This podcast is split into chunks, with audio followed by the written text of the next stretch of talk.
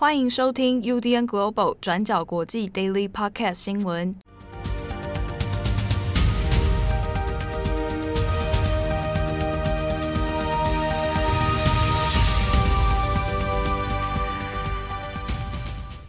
Hello，大家好，欢迎收听 UDN Global 转角国际 Daily Podcast 新闻。我是编辑七号，我是编辑惠仪。今天是二零二一年八月十一号，星期三。对，好。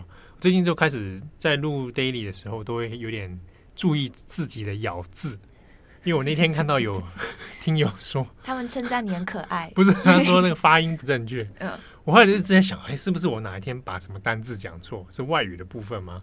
后来发现好像是中文的部分，嗯、就是讲话含糊不清，然后发音也错误，啊，有点奇怪。我有时候听回去也会讲一些很，就是像。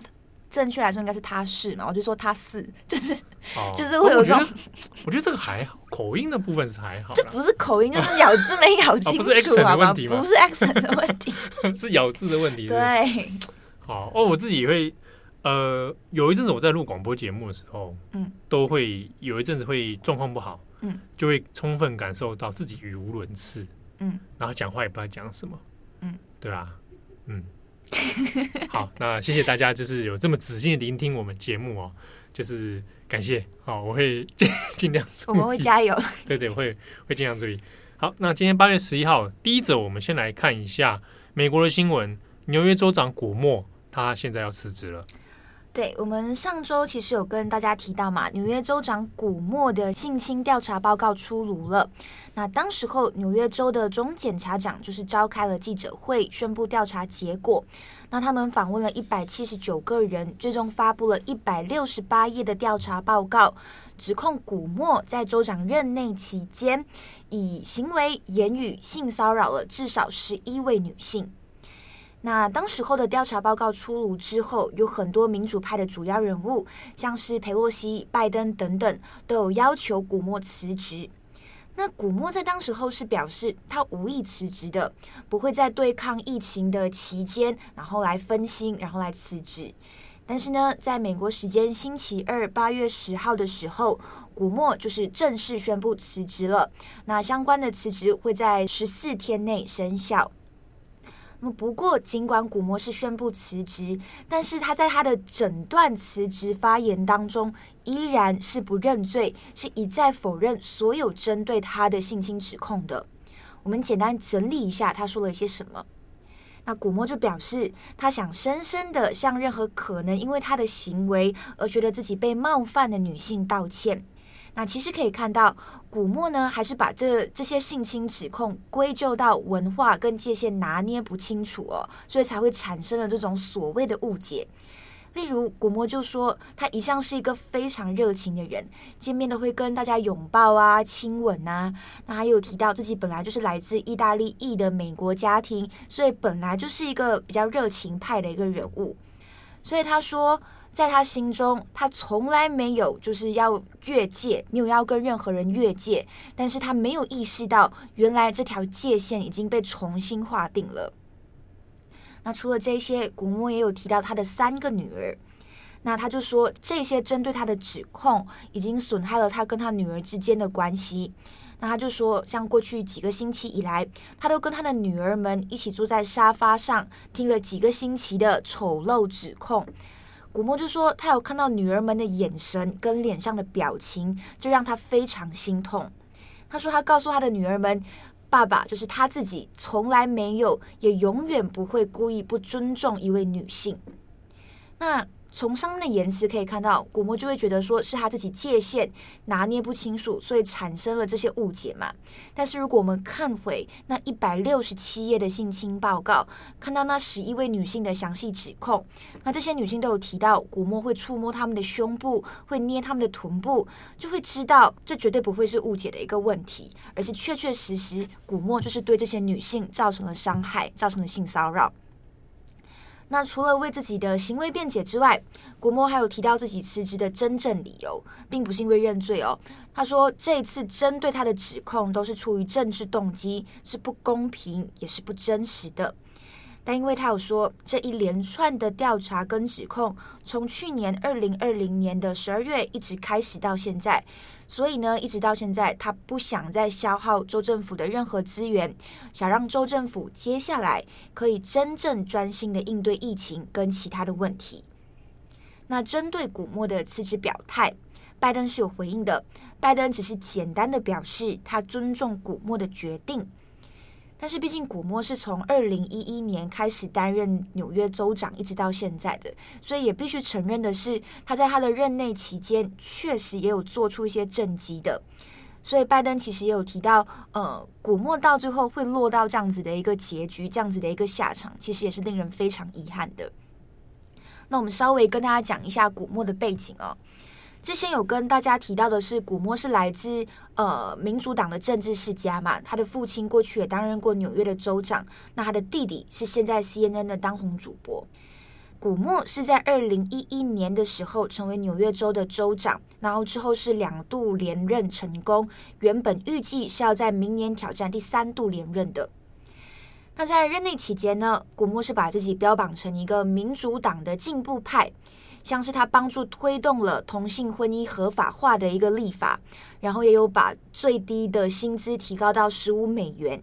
那在美国基础建设更新计划当中呢，那其中有一项是要用呃新的桥梁来翻新，来代替旧的桥梁嘛。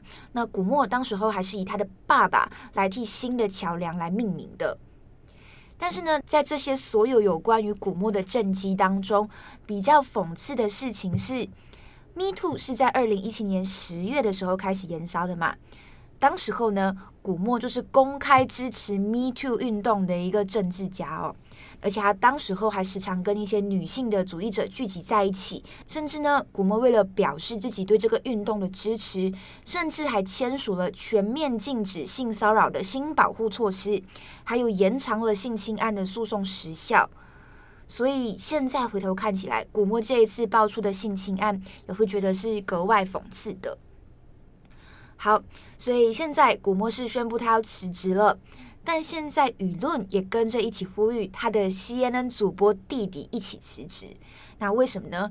主要是因为在今年五月，他的弟弟被发现就是有建议他的哥哥，也就是古默，可以怎么有策略，呃，可以怎么有效的处理这些性侵指控。那虽然他的弟弟到最后出来道歉了，但是民众还是不领情。那希望他是跟古默一样，自己宣布辞职的。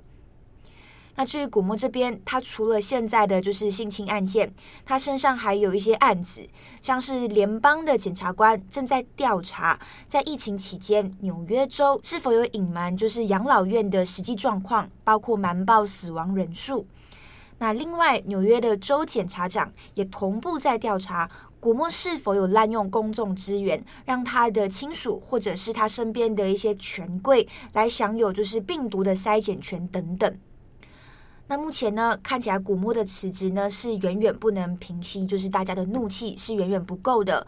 所以现在有关于古默的弹劾诉讼也是正在进行当中的，预计会在这几个星期之内表决。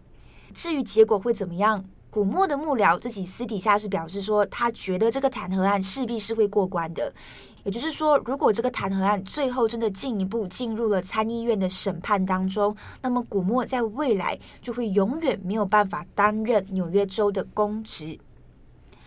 好，那么最后古默走了之后，现在预计接任的是今年六十二岁的凯西霍楚。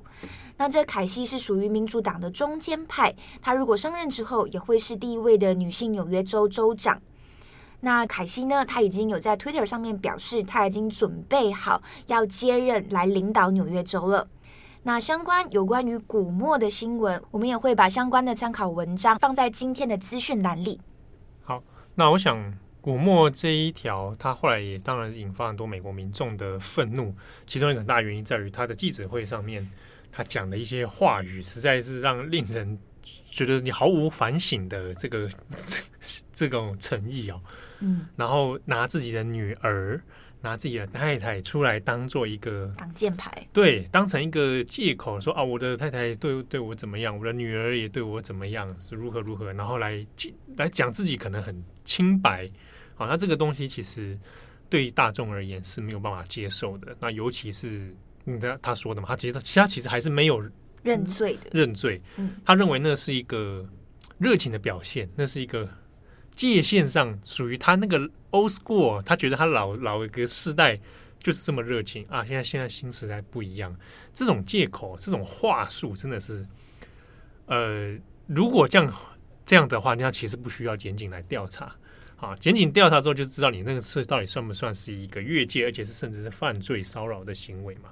对，那以古默的行为来讲，那其实已经非常的明显，那个根本不是什么 old school 打招呼的方式。对啊，对啊，那所以这样子一直到现在嘴硬，啊，才会让其实让纽约州民众是非常的不满了啊。所以而且拜登自己也讲的很清楚了嘛。就是对这些事情他没有办法宽容啊，那当然是对民主党的支持者来讲，你不太可能再去纵容这样的事情了啊。所以这是关于古默的相关讨论哦。那我们之前专的深度专栏里面也有作者陈文威啊，那写过了关于古默在纽约的崛起，以及古默他的家族。如果你对他的家族有兴趣的话，他这个意大利裔的家族跟他还有他弟弟那个主播弟弟的事情哦，可以参考我们那一篇文章。好，那下一则新闻，我们来看一下。今天也是在呃西方的媒体里面，也是占蛮大分量的哦。就是关于一个加拿大公民谢伦伯格，那他现在在中国呢，呃，因为一个贩毒一案，然后被判处死刑。好，那这个事情呢，谢加拿大的公民谢伦伯格，他其实我们在二零一九年的时候有写过这一条新闻哦。那他的事情是这样。这位谢伦伯格全名叫做 Robert s h e r e n b e r g 那就是罗伯特谢伦伯格。那他之前呢，在二零一四年的时候到中国旅行，结果被中国的公安说你可能涉嫌贩毒，然后就把他逮捕了。那这个事情后来到了二零一九年，把他判刑，一审就判刑他是十五年的徒刑哦。那那个时候呢，有把他再上诉，结果上诉。没有结果之外，还把他在加重改判为死刑。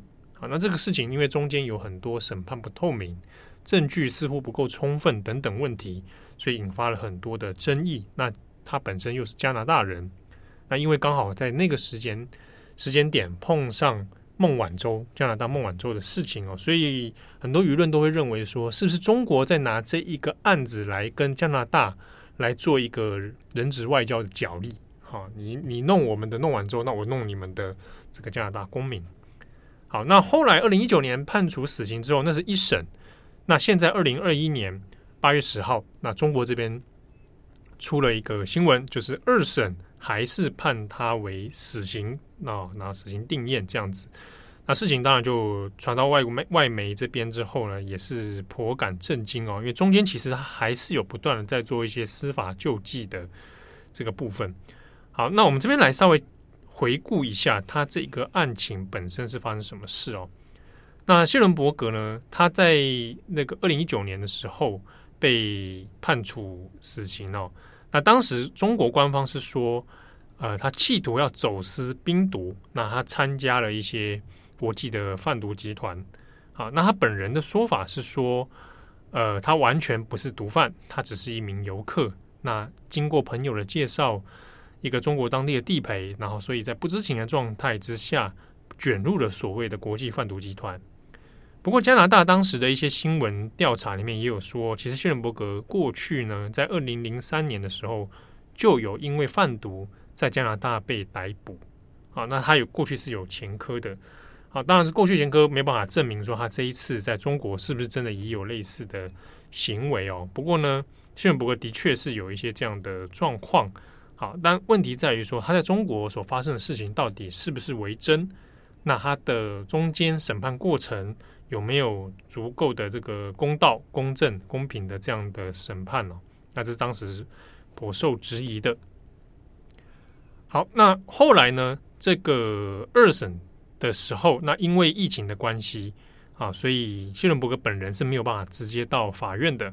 那他人是在大连的三。看守所里面用视讯连线的方式，啊，那最后听取判决，啊，那根据他的代表律师，那他代表的是叫张东硕，哈，是北京的一个蛮有名的律师，就说，那当然本人是没有什么特别情绪表现啊，觉得是很平静。不过他律师有讲，虽然说这个二审他定谳还是是死刑，但是因为呢，在中国相关的法律，你要判决之后，然后还要再给最高人民法院来做一个复核哦。那这个复核的审查呢，哎，他可他基本上是没有什么时间的具体限制啦，所以有可能。在最近一两个月，他就执行了。那也有可能要过好几年才会执行。那还有一种可能，就是他在复核的那个阶段里面，把他再判轻。比如说他本来是死刑，那可能改成无期徒刑，好，或者改成其他的等等。这虽然说几率不大，但是还是有可能哦。好，那当然，现在加拿大政府这边还是表达了抗议。从二零一九年以来，就不断的在斡旋这件案子。哦，那希望说能够得到一个公平的审判机会。那外界还有包括加拿大政府都质疑说你，你是不是拿这个当做一个呃外交谈判啊，或者针对孟晚舟的事件来来这个拿翘哦？那中国政府自己当然是全部都否认了。不过呢，当时其实有很多司法界的也在讨论说，以这个希伦伯格的案子来说，当初他被判最早是被判十五年。然后上诉之后改判成死刑，那其实是基本上是违背了上诉不加刑的这个法律原则，所以这个其实在审判过程到审判结果都很难让人接受哦。那除此之外，也在也就在希伦伯格案子的二审同时呢，像大家也在看，就是之前也有其他的加拿大公民康明凯啊，那还有这个斯帕佛，他们因为被怀疑间谍罪，那也被抓起来。那可能预估是最近可能就会跟着希伦伯格这相关的案子哦，在近期也会发布相关的判决结果，最快可能就是在今天的可能傍晚哦等等这样的时间就会宣布哦。那后续会再发生什么样跟加拿大之间的角力，那还有待观察。好，那最后呢，今天十一号嘛，嗯、那前阵子呃这个奥运事情也结束了，哎。那、啊、你继续讲。哎，怎么？你还活在那个奥运的那个氛围里面，是？没有，我突然间啊，没关系，你先讲。就是我们那时候看转播的时候，不都会看到在那个日本台场那个海水上有那个五轮的那个标志，嗯，对不对？那今天要拆，今天拆除了。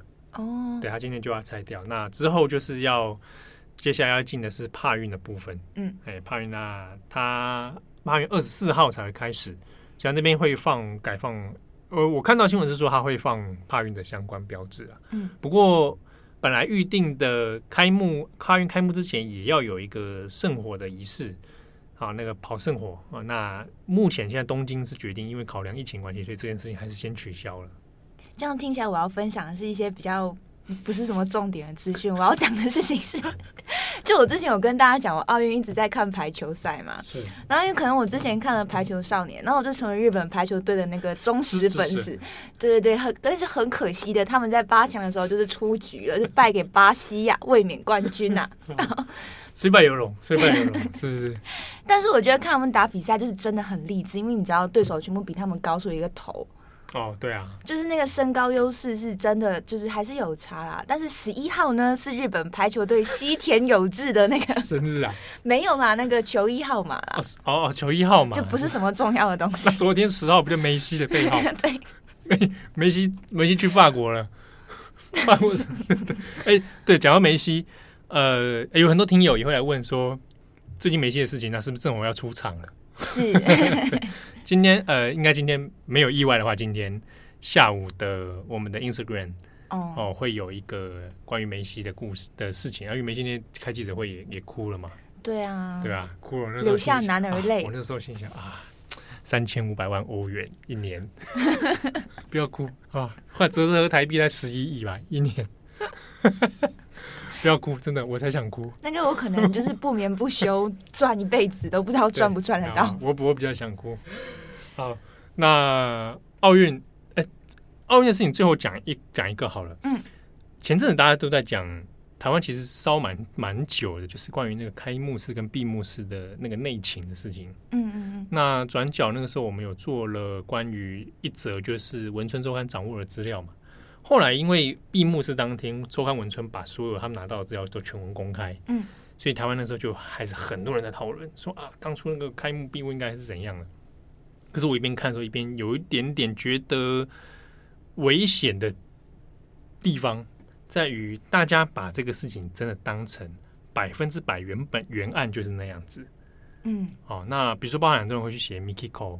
嗯，说 Mikiko 他当初怎么样怎么样哈？那 Mikiko 如何如何？但我这边要强调一点，Mikiko 这件整件事情到现在是没有公开做任何表态的。Mikiko 是原本的那个开开闭幕的策划团队，对对，团队之一。对，那那个时候也其实也在提案阶段。嗯，那因为你其实看那个开幕是他原本那个提案，其实你看很明显，那个是在一个没有疫情前提的状态之下。嗯，对啊。那当然，如果假设就算是 Mikiko 后来接上好了。那会不会改变？那其实还是有可能的啦，因为后来的疫情，然后预算的问题等等。只是我觉得比较危险是，大家好像把 Mikiko 中间一些过程已经帮他加油添醋，或者帮他表态，这个有一点点危险。嗯、因为包含渡边直美，包含 Mikiko 本人，其实在后来这整件事情当中没有做公开的表态，对啊，那都是周刊文春一家独言。当然，周刊文春有他厉害的地方。但我觉得有一个风向是，你注意一下日本的主流媒体四大报。好，我甚至讲，比如说比较批判政府的朝日跟每日没有追这条新闻，所以这个东西我会觉得要缓一缓，要观察，要观察一下为什么四大报没有追，中间是其实是有一些盲点的啦。比如说，其实你追半天啊，那个提案就是一个没有实现的事情嘛，对啊，那那讲这个好像就有一点点，嗯。